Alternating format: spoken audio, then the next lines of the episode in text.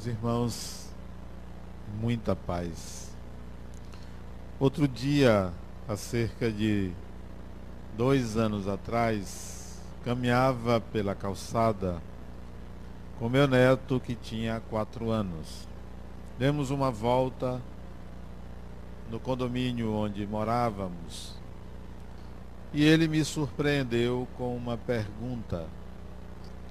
Vovô, quem fez tudo isto?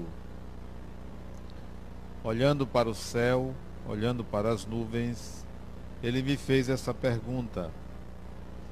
E eu respondi a ele muito naturalmente que foi Deus o Criador que fez tudo.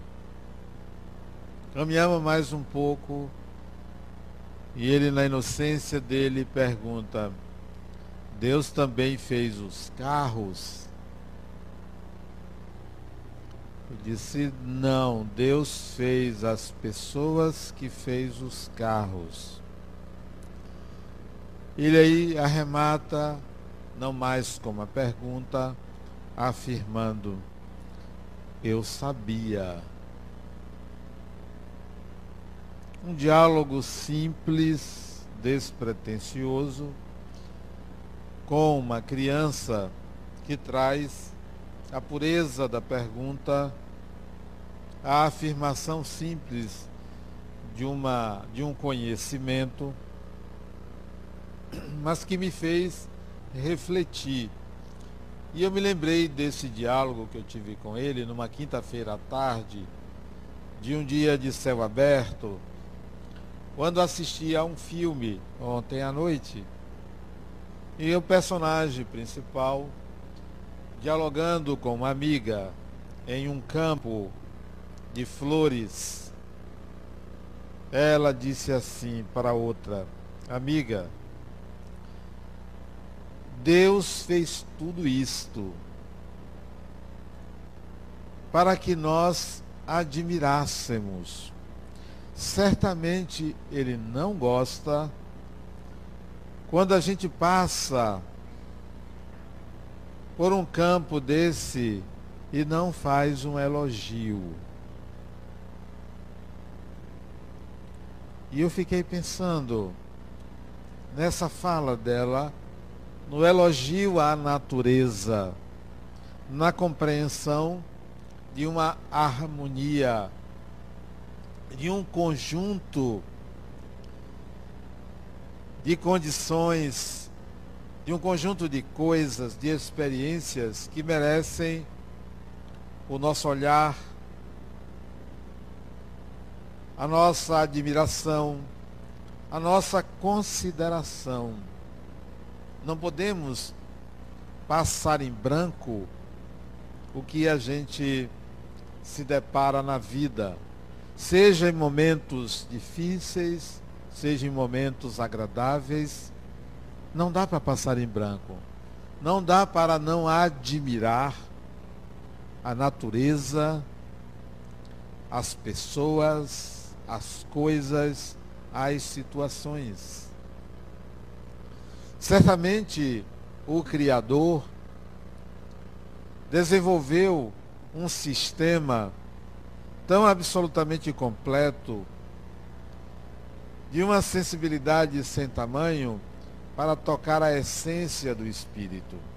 E não é possível não se tocar ante a natureza. Falta muito pouco, mas pouquíssimo mesmo, para o ser humano mais inferior para o espírito mais atrasado sair da condição em que se encontra e ter um momento que seja de felicidade. Muito pouco. Muitas vezes basta um sorriso para dissolver uma montanha de complexos. A personagem principal não sorria neste filme. E a amiga disse: Mas você tem um sorriso tão bonito, por que não sorrir? E ela vem a sorrir. muito pouco para que uma dor desapareça, muito pouco para que uma aprovação não seja mais motivo de sofrimento, muito pouco para uma situação extremamente grave se transforme em algo simples. Muito pouco para que uma ferida aberta, dolorosa, seja apenas um arranhão. Depende como encaramos a vida. Depende do patamar em que a gente se põe, se coloca, se estrutura. Não vem de graça. A vida é um presente, um grande e maravilhoso presente de Deus, mas há uma cobrança. Deus cobra o que dá. Muita gente diz: não, é tudo de graça. Não é de graça. Há uma cobrança. Há uma obrigação. Pelo menos uma. Há uma reciprocidade. Há uma devolução ao presente que ganhamos, que é a vida. E essa devolução significa evolução. A devolução da evolução. O Espírito dispõe do universo, mas com ele precisa utilizá-lo para evoluir. Como qualquer mãe ou pai deseja a evolução do filho, da filha, a divindade cobra-nos um olhar diferente sobre a natureza, sobre o universo, sobre tudo que existe. Há muito tempo acreditávamos que Deus nos cobraria a devolução em forma de rituais, de oferendas. Os antigos sacrificavam animais, o sangue de um animal era uma oferenda ao Criador. Os antigos construíam altares bonitos, bem ornados, em devolução ao Criador. Ainda hoje, muitos fazem oferendas para os deuses. Assistimos isso na semana passada, 2 de fevereiro, as oferendas à deusa Iemanjá, a Afrodite, grega, tem o nome de Iemanjá no culto afro. Ainda se procura agradar a Deus. Qual seria o sacrifício mais agradável a Deus? Creio que seria use o que eu te dou com responsabilidade. Só isso. Use com responsabilidade. Aprenda a administrar a força que você possui. Se você pegar um átomo, que é uma abstração da física, que é uma virtualidade, mas se você pegar a estrutura da matéria chamada átomo e produzir por um meio, por um aparelho, a fissão, a separação de seus componentes íntimos, você terá uma alta dose de energia chamada energia atômica.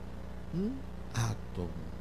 Se um átomo, que é milhares de vezes menor do que um grão de areia, possui uma energia enorme imagine o ser humano.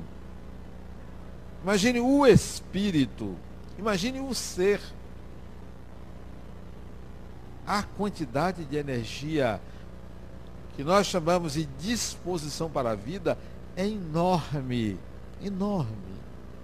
Então, se há uma recomendação ao Criador de reciprocidade, que não é um ritual, uma oferenda, é use essa energia. Use, use-a com responsabilidade. Não se apequene. Não se diminua.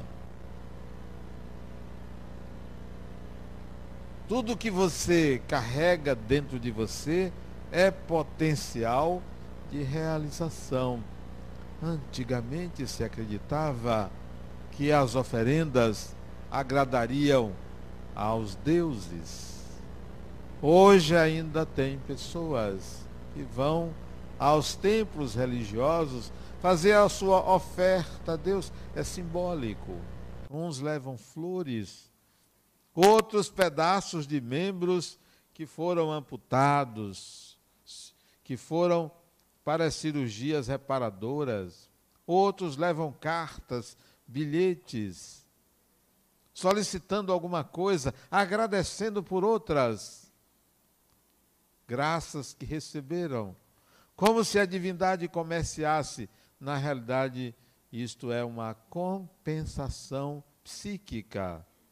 Não se está agradecendo ao Criador, se está equilibrando uma disposição psicológica que está em desequilíbrio. Muito pouco o ser humano precisa para sair desse sistema arcaico, antigo, medieval, pré-medieval, pré-histórico. Precisamos assumir o lugar de protagonista da vida protagonista. Cada ser humano, cada espírito que nós somos, é protagonista da história, do universo, é você. Sem nenhum narcisismo, sem nenhuma vaidade, é o ser humano o motivo de tudo que existe. O motivo. Tudo que existe é para ser admirado. Tudo, tudo que existe. Uma formiga, uma flor, uma estrela, o planeta, tudo que existe é para ser admirado. E quem é que deve admirar? Para quem as coisas aparecem para ser admiradas? Para o espírito. Não advogo que o espírito deve se submeter às coisas, à natureza. Tudo que existe é para o espírito. Tudo, absolutamente tudo. Mesmo que você não tenha olhos para enxergar qual Édipo que se cegou, você tem outros sentidos para perceber a natureza. Tudo, tudo é para o espírito, tudo é para você. Nos apequenamos porque a gente se ocupa de muitas futilidades, de muito pouco. Nos intranquilizamos com tão pouco, com tantas coisas pequenas, não enxergamos que somos dotados de um potencial energético enorme.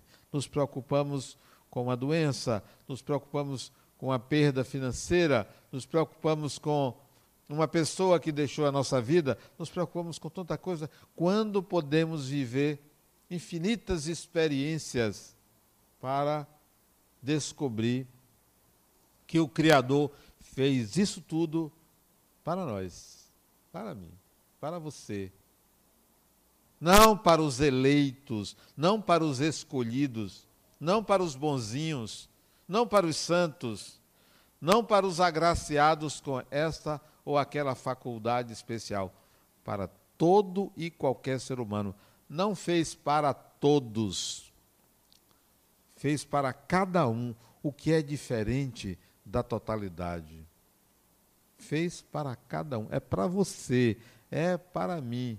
Há um universo particular para você, há um universo particular para mim. Muito pouco, pouquíssimo. Interessante que as pessoas mais ricas do mundo, aqueles que possuem fortunas de 50 bilhões de dólares, 80 bilhões de dólares, 100 bilhões de dólares. E tem gente que diz, ah, eu não invejo não. Particularmente, me desculpe, eu invejo sim. Eu gostaria de ter.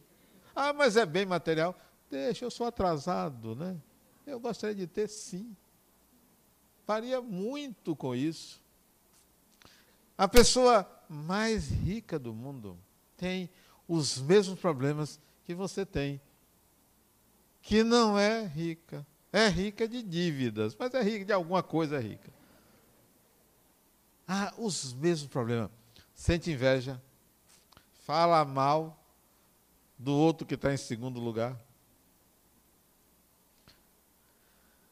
Tem dor no corpo. Nem sempre controla seus intestinos. Olha, nem sempre. Vai ao médico. Reza nas horas difíceis. Mesma coisa. Porque o ser humano não ultrapassa a condição humana de forma nenhuma. Não ultrapassa. Desencarnou, continua ser humano. Não ultrapassa a condição humana. Existe uma classificação dos reinos na natureza: é, mineral, vegetal, animal, hominal. Mas não existe outro adiante. Ainda não. Vai passar aí alguns milhões de anos para surgir. Por enquanto, é farinha do mesmo saco. Ah, mas eu sou americano, grande coisa, eu sou brasileiro. Ah, eu sou paulista, eu sou baiano. Ah, nasci nos Alpes suíços. Ok, eu nasci em Acajutiba. Ora, quero ver você nascer lá. E estarmos dialogando, você nos seus Alpes, eu lá no sertão quente como o quê? Não, somos seres humanos. Não há ninguém que possa se colocar acima de ninguém na classificação divina. Pode se colocar acima em estatísticas, em números, ou em altura, é número do mesmo jeito, mas é todo mundo humano. Todo mundo humano. Daí ser possível, ante qualquer dificuldade, respirar fundo e pensar assim, ó, eu vou tocando. Eu vou tocando. Vamos ver aonde é que isso vai chegar. Até onde a vida está me convidando para eu aprender. Até quando vou viver tal experiência? Porque não há mal que sempre dure, como também não há bem que sempre dure. A gente vive experiências diferentes. Quando eu aprendi que deveria enxergar os meus limites, e isso foi lá na adolescência, 15, 16 anos, morando fora de Salvador, fora da família, eu fui aprender a noção de limites, a impotência, a incapacidade, a impossibilidade. Ali foi fundamental para eu me acalmar quanto um complexo de superioridade de querer algo que eu não era capaz. A melhor coisa que a gente faz é reconhecer as nossas fragilidades, deficiências, impossibilidades, inabilidades. É a melhor coisa porque você não se cobra. Não se cobra. Enquanto muitos têm um Deus, há quem chama de anjo, há, ao outro lado, ao oposto a quem chama de diabinho, muitos têm um anjo diabinho. Eu não tenho. Há muito tempo não tenho. Mandei pastar. Olha, pode sair daqui. Não tem isso. Tem só uma voz que me diz assim, quando eu faço algo que eu penso assim, Será que deveria? Será que não deveria? Aí tem algo que diz assim para mim, Adenal, vá tocando, vá, não se preocupe com isso não, vá. Qualquer coisa, qualquer escolha que você fizer, é responsabilidade sua, vá tocando. Não tem um lado certo e um lado errado, isso é medieval, isso é menor, isso apequena o ser humano, porque estabelece limites estreitos para a ousadia, para a aventura, para a Ibris. Como você sabe, o que é Ibris? Para a Ibris, que exige uma metron. Toda Ibris exige uma metron. Precisamos descobrir qual é a Ibris a ser cometida. Ibris significa transgressão. Metron significa medida, a busca da medida. Não. Mande tirar férias eternas ao seu anjo e ao seu diabinho. Eles são atormentadores. Já pensou? Quando você quer cometer uma transgressãozinha, tem um anjo ali lhe apurriando. Né? Você querendo dar uma contramão e tem um anjo dizendo: não faça isso. Ah, vai tomar banho. Eu quero, me deixe em paz. Ou então, você está ali no bem bom, tem um diabinho atiçando você. Vá, faça. Não, eu quero descansar. Mande os dois passear. Nunca mais. Pode ir embora. Nenhum nem outro. Não são bons. Assuma você o comando da sua vida. Substitua eles dois por essa voz que diz assim: Adenal, é, vá tocando. Ah, mas se eu fizer isso, vá tocando, não se preocupe com isso, não. Você quer que eu diga o que é certo e o que é errado? Não vou dizer não, porque não existe. Criação sua. Faça e pague para ver. Ah, mas se eu fizer. Problema seu, pague para ver. Assuma as consequências de seus atos, é sua vida. Então, nós criamos um sistema que nos coloca sempre em condição de inferioridade. Não aceite. Não existe nada superior ao humano, salvo o divino. Mas cadê ele? Alguém viu? Não viu. Viu a natureza, viu o resultado, mas não sabe o que é, como é, não tem a menor ideia. Criou uma série de fantasias para representar o Criador. Fantasias ideias que acomodam a interrogação psicológica do de onde eu vim, o que me gerou. Ninguém mais aceita que o ser humano é produto da união de dois gametas. Não somos, isso é um corpo. Isso é um corpo. Isso é biológico, isso é mecânico. Isso é vida orgânica, porque a vida psíquica, o eu da consciência, improvável que alguém determine a sua origem. Quando alguém diz, ah, parece com a mãe, parece com o pai, puxou a quem? Tudo bem, você herda características, até do caráter. Biologicamente você tem genes do caráter, mas a origem do ser que você é, é improvável que você alcance. Como você não consegue responder isso, você cria um Deus de quatro pernas, de cinco braços, um Deus homem, um Deus mulher, uma deusa, Deméter, Perséfone, Moira, Afrodite, Ártemis, deusas Perséfone, deusas gregas, né? Medeia, ou então os deuses masculinos, Zeus, Prometeu, Quiron, Faetonte, Apolo, você cria um bocado, Hefesto, cria um bocado de deuses que têm características humanizadas. Então, você cria um Deus que é pai. Olha aqui, característica humanizada. Humanizou Deus. Deus é pai, ok. Interessante que ninguém diz que Deus é mãe. Só os indianos que falam que Deus é mãe. Mas nós herdamos da cultura judaica a ideia de um Deus Pai, porque a mulher não era reconhecida como ser humano. Olha, aí Deus é pai. Não, não tem negócio de Deus é pai, não. Deus é pai, é mãe, é um bocado de coisa e não é coisa nenhuma dessas representações que nós criamos. Você, ser humano, é o herdeiro de tudo isto. As adversidades que você atravessa, na realidade, são degraus evolutivos. É representação de habilidades a serem conquistadas. Então, passe logo por isso, atravesse logo isso, né? Resolva logo isso, porque a sua evolução não é pagar contas, não é se preocupar com uma doença, não é arranjar um parceiro, uma parceira.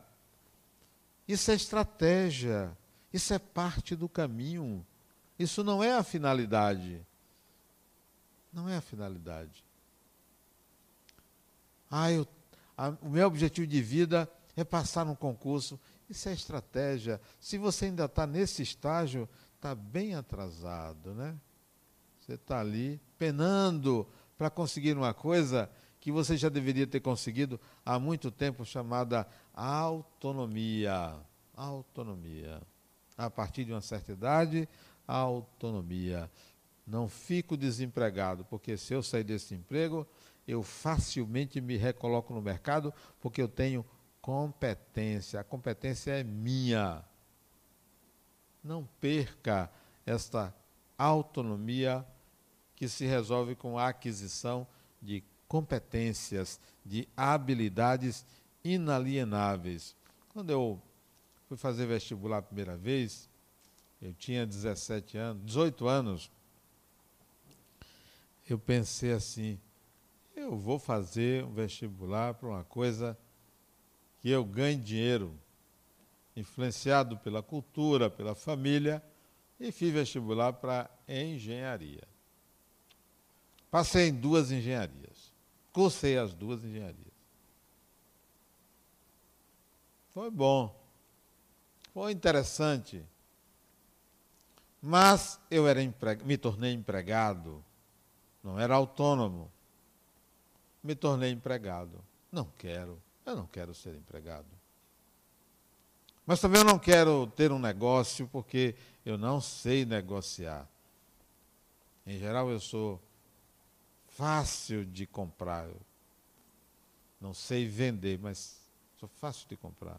Eu vejo uma coisa, eu quero, eu compro. Logo adiante, se eu encontrar, geralmente eu encontro muito mais barato. Eu não sei pechinchar, não sei procurar. Então, eu queria ser autônomo. Autônomo. E conversando com amigos, e eu tenho excelentes amigos, bons amigos. E eu gosto de meus amigos, gosto tanto deles que eu queria que eles desencarnassem antes de mim. Por gostar deles. Sério. Porque qual é a felicidade de uma pessoa quando desencarna? Encontrar um amigo. Então, eu gosto tanto deles que eu gostaria que eles desencarnassem antes de mim. Ontem eu vim aqui para uma reunião mediúnica para conversar com os espíritos, ontem à noite. E se apresentou um amigo meu que esteve aqui. Meu amigo de adolescência, eu conheci lá pelos 20 anos de idade. Ficamos muito amigos, ele não conhecia o Espiritismo, eu apresentei o Espiritismo a ele, ele se tornou espírita. E ele desencarnou tem uns quatro ou cinco anos de um câncer que ele teve depois de um acidente de carro. Ele teve um problema de saúde muito grave depois ele veio a desencarnar e eu fui no hospital quando ele estava prestes a desencarnar. A gente se despediu. Eu disse: ele, ó, Fulano, não se esqueça, apareça. Né? Não desapareça, não. Você vai desencarnar, apareça. Porque ele estava em cuidados paliativos já, numa ala do hospital de cuidados paliativos. Ali não tinha mais saída. Então, apareça, não esqueça. E ontem ele apareceu aqui. Adenal, é. Ele não me chamava de Adenal, chamava de Marcos. Marcos, Rapaz, você não sabe o que eu encontrei aqui. Quanta coisa temos aqui que fazer quando você voltar. E eu pensei, agora não. Né? Agora, calma. Eu sei da vida após a morte, falando, agora não. Eu pensei, não disse não. Agora não. As coisas para fazer, né? A gente, a gente sempre tem umas coisas para fazer, né? Nunca aceita que seja agora, né?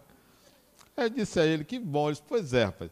Encontrei muita coisa aqui. Coisas que você começou na vida passada, deixou aqui.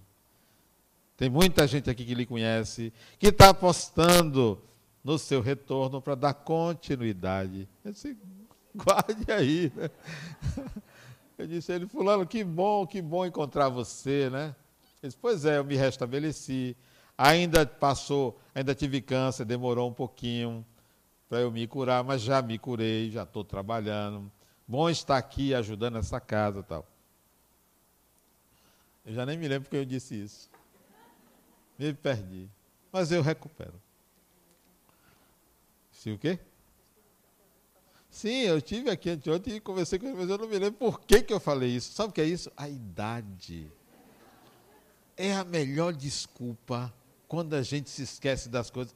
É a idade, acabou. Ninguém vai reclamar mais, né? É a idade. Mas eu vou me lembrar. O que, antes disso, o que eu estava dizendo é que nós temos, eu tenho bons amigos. Bons amigos. Amigos encarnados e amigos desencarnados. Bons amigos. E lá atrás, agora já me lembrei, lá atrás, a, a, idade também. Eu às vezes saio do quarto, vou para a sala, não sei o que eu ia fazer ali. Eu tenho que voltar para lembrar, não lembro. Sabe uma coisa? Eu vou beber água na cozinha. Como eu não bebo água na cozinha, eu subo. Depois eu lembro, eu desço, já lembrei. Então, é coisa de velho. A gente vai esquecendo, lembrando. Quando eu fiz as duas engenharias, então um amigo espiritual me disse, quando eu disse, poxa, é fácil ser engenheiro.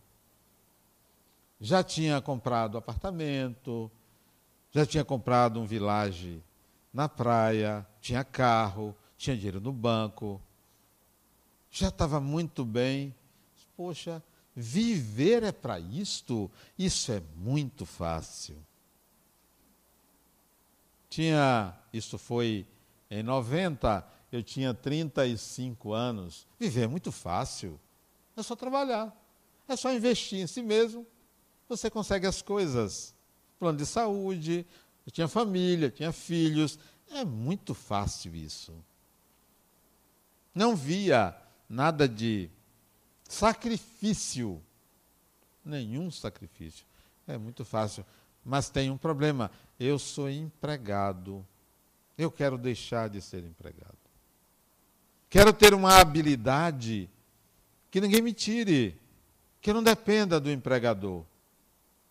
Que o mercado me requeira, que as pessoas me procurem.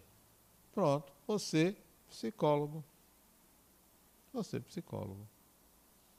E fui dublê de engenheiro e psicólogo por quatro anos. Quando eu abandonei uma profissão e passei a me dedicar a outra, aconselho desse amigo espiritual. Vamos fazer psicologia. Vamos estudar. Você gosta? Gostava de engenharia também? Não era um mau engenheiro.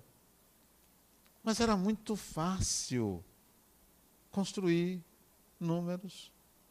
Cálculo daqui, cálculo dali, negócio muito fácil. E eu não gosto de coisas fáceis. As coisas fáceis costumam entediar a gente. Entediar. Eu queria algo mais complexo. O complexo gera, as coisas complexas gera aprendizado, motivação. Você sair todo dia para fazer a mesma coisa, você não te motiva não se motiva. Eu quero algo complexo e não tem mais nada mais complexo. Daí só o Criador do que a mente humana. O ser humano é de uma complexidade fantástica. É de uma riqueza enorme, enorme. Hoje, uma paciente minha me contou um sonho. E o sonho revela particularidades da personalidade inacessível à consciência. No sonho dela, um personagem em contato com ela disse assim: Desculpe-me pelo meu cheiro de enxofre. Olha que coisa fantástica. Que coisa fantástica. Eu estudei engenharia química, foi uma das engenharias que eu fiz, abandonei no segundo ano e meio. Cinco semestres eu tinha feito, eu abandonei para me formar em engenharia civil. E sei do enxofre como elemento químico, das propriedades do enxofre. Mas ela foi logo dizendo: enxofre é coisa do demônio. Meu sonho tem a ver com isso. Crendice. Enxofre. É um elemento químico que tem propriedades. Primeiro, combustíveis. É com ele que se faz a pólvora, tem um alto poder. Segundo, serve como fertilizante. Tudo isso eu me lembrei. Serve também como pesticida. Serve como laxante para purificar. Então, se ele lhe diz, me desculpe pelo meu cheiro de enxofre, é porque você não se apropria, ele sabe que você não usa as propriedades dele, desse elemento que ele possui, o masculino na sua vida. Então, olhe para o ser que você é, as inabilidades, o que falta, os seus sonhos são reveladores. Nós não conhecemos o funcionamento da mente, a arquitetura da mente. A arquitetura, a dinâmica psíquica, as relações que estabelece entre componentes da nossa mente. A maioria, por não ter acesso a essas informações ou não se preocupar com a arquitetura psíquica, apenas pensa que é uma consciência pensa na totalidade do ser, não pensa nas particularidades. Quando a mãe resolve não dar a tesourinha para uma criança de um ano de idade, ela raciocina assim: a criança não tem habilidade com movimentos finos, não tem habilidade de empunhar aquele instrumento vai se cortar, vai se ferir e não dá tesourinha. À medida que essa criança cresce, a mãe dá a tesourinha ou a própria criança pega uma tesoura sem problema. A tesoura é um instrumento. Assim é a mente humana. É um instrumento, só que a gente não reconhece como instrumento. Pensa que é o que é a mente pensa que é como a mente funciona. Não tem a menor ideia de que a mente é só um aparelho. É um aparelho como uma tesoura, é um aparelho como um celular, é um aparelho como uma máquina, como um computador. É um aparelho. E você tem que aprender a pilotar essa máquina, a usar essa máquina. Mas você não sabe que tem uma consciência, um campo, tem inconsciente, que a mente funciona de forma, numa linguagem por imagens e não numa linguagem analógica, é digital, como semelhança. A mente tem uma zona obscura, a mente tem órgãos, órgãos psíquicos, tem faculdade, tem funções, tem compensações mas a gente vai como se fosse uma única coisa, como se espírito fosse mente. Precisamos investir em habilidades, em nos conhecermos. A partir daí que eu digo, não, peraí. Eu vou desconstruir tudo que a civilização deixou impregnado em mim, crenças absurdas. Absurdas. Crenças limitadoras. Nunca aceite que alguém diga que você é um ser inferior e que, portanto, você deve se limitar à sua ínfima condição. Não somos inferiores. Não aceite qualquer classificação que coloque um ser humano acima do outro nos seus direitos. Seja branco, preto, amarelo, cor-de-rosa. Seja pobre, rico, seja classe média, o que for. Não aceite distinção de forma alguma. Nenhuma. Nem de gênero. De forma alguma. Vejam, os crimes que se cometem no mundo, em nosso país, contra mulheres, contra homossexuais, contra gays, contra trans. Um absurdo, um desrespeito ao espírito. Algo medieval. Não, não sei nem que época. Ainda, ainda vivemos isso. Desrespeito ao ser humano, à pessoa. A gente não enxerga a pessoa, enxerga um corpo que tem tais ou quais características. Enxerga um corpo. É um corpo. Não. É um espírito. É a máxima representação da divindade. É difícil para mim, eu tenho muitas dificuldades, é difícil para mim escrever de forma eh, autoajuda. Eu tenho tentado fazer isso, é um desafio para mim. Escrever esses livros tem sido um desafio. Traduzir ideias numa linguagem de autoajuda. Reconheço que eu não consigo direito. O que sai são pensamentos que me parecem mais complexos do que autoajuda. Mas é um exercício que eu tenho feito, porque ao escrever esses livros, em paralelo, eu estou escrevendo um outro livro muito mais complexo. Eu escrevi recentemente um livro chamado O Voo do Espírito. E estou escrevendo outro com o nome de Psicologia, Mitologia e Espiritualidade. Uma análise comparada entre os fundamentos da psicologia, os fundamentos da mitologia e os fundamentos do Espiritismo numa linguagem acessível.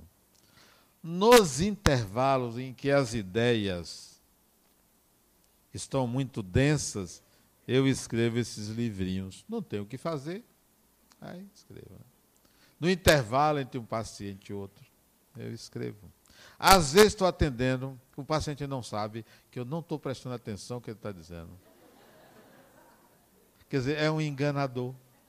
A pessoa vai ali, crente que está sendo ouvido. E eu fixo o olho, mas a mente está no livro. Tem vezes que eu digo, fulano, o que você disse mesmo? É um enganador, né? Mas também pelo preço barato que cobra, né? Então, barato. A mente humana é de uma riqueza e complexidade inigualável. Escrever esse livro, esses livros, é uma série de 12 livros. Eu já escrevi sete, estou terminando o oitavo, e publiquei só seis, hoje são mais três, vai ser de três em três, eu estou no oitavo. Escrever esses livros é como descansar. Vou dar uma descansadinha. É uma forma de desaguar pensamentos que pululam na mente a esfera de materialidade, de materialização. Como objetivo é atender a esse essa necessidade minha e por tabela trazer recursos para a instituição e por tabela levar as pessoas a um nível de compreensão a respeito da vida, eles são lançados. Não me pertencem, pertencem à instituição. São doados à instituição. Gostaria que vocês tivessem acesso a esses livros, não só para colaborar, mas para captar um pouco dessa ideia de leveza, de traduzir as crenças que estão internalizadas, engessando a nossa mente, traduzir numa linguagem mais leve, mais palatável, né? Porque o ser humano é escravo de si mesmo, é escravo de seus limites. Ainda não aprendeu a cometer as suas híbrides, a sair desses limites. Esses três livros, Harmonia, Amor e Felicidade no Dia a Dia, são três livros no dia a dia eles traduzem para mim que é possível em meio a conflitos, em meio a problemas, está em harmonia. É possível. A vida está toda conturbada, está um caos, mas eu estou bem, porque é a vida, não sou eu. O que é a vida? Minha relação com o mundo, minha relação com as pessoas. Mas eu estou bem. Esse foi o objetivo do livro A Harmonia. Eu tenho problemas, eu tenho dificuldades, eu tenho coisas a resolver, mas eu estou bem. Eu estou bem. É possível isso. Porque o eu é a individualidade, é o espírito. O conflito vem da relação entre o espírito e a realidade. Mas eu estou bem, o espírito está bem. No livro Harmonia, harmonia, amor, amor, não é? Amor. Eu tinha escrito um livro, Amor Sempre. Foi uma fase que eu estava apaixonado. Apaixonado. Eu estava tão apaixonado que eu abraçava a poste e chamava de meu amor. Né? Não, teve uma vez que eu abracei uma árvore. Eu estava tão abestalhado, chamei a árvore de meu amor, uma árvore. Fantástico, né? Estava apaixonado. Eu resolvi escrever sobre amor no dia a dia, porque eu continuo apaixonado. Apaixonado pela vida. Até no dia que eu lancei o livro Amor Sempre, eu fiz uma palestra que eu estava apaixonado.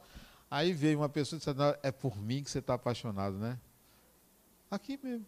Eu disse: Você não faz meu tipo. Foi aqui não, foi lá no Joana. Você não faz meu tipo, Fulana. Sou apaixonado pela vida, pelas pessoas, pelo ser humano, pela criança, pela natureza, por tudo, até pelas coisas que não são agradáveis, porque percebo diálogos com Deus. Diálogos com Deus. Quando uma coisa ruim acontece, diálogo com Deus. Esses dias eu fui fazer ressonância por uma suspeita de câncer. Uma suspeita de câncer. Algo normal, né? Qualquer pessoa pode ter câncer, eu também posso ter. Suspeita de câncer. Eu vou fazer? Mas antes de fazer isso, Cardenal, se você tiver com câncer, eu já me preparei, a quimioterapia, perdi o cabelo, preparei tudo. Vou aproveitar para as pessoas cuidarem de mim, né? me mostrar frágil. Aí já fui. Quando recebi o resultado, fiquei assim poxa, não deu nada. Poxa, deu nada. Era só uma suspeita. Até as coisas que podem ser negativas são diálogos de Deus com a gente. Formas de comunicação com o divino, porque tudo é o divino com o humano. O espírito está sempre dialogando com Deus. Tudo que acontece, todas as interações, todas as relações são diálogos com Deus. Então, fiz amor no dia a dia, ainda apaixonado pela vida. Apaixonado. O outro, felicidade no dia a dia. As pessoas têm conceitos distintos de felicidade. Eu sou uma pessoa feliz, muito feliz, desde cedo. Porque nunca vi nada que tirasse o sentido da felicidade, que é o estar bem comigo mesmo. Não no egoísmo narcísico, não. Estar bem comigo mesmo, mas querer contato com o outro. Estabelecer relações com o outro não é uma felicidade que eu me basto. Não. Ninguém se basta. Ninguém, nenhum ser humano se basta. Felicidade. A felicidade de estar bem comigo mesmo, de estar em paz. Em paz. Então eu escrevi felicidade no dia a dia. Essa tríade, a harmonia, amor e felicidade, leva-me a trazer para vocês a ideia de que isto é possível independentemente dos problemas que vocês, porventura, estejam atravessando. Comprem, se não trouxerem dinheiro, peguem emprestado, né? peça o cartão de crédito da amiga, preste aí, bote, depois você paga. Né? Deixe pendurado lá, deixe a carteira de identidade, alguma coisa assim. E estarei disponível para autógrafos. Muita paz.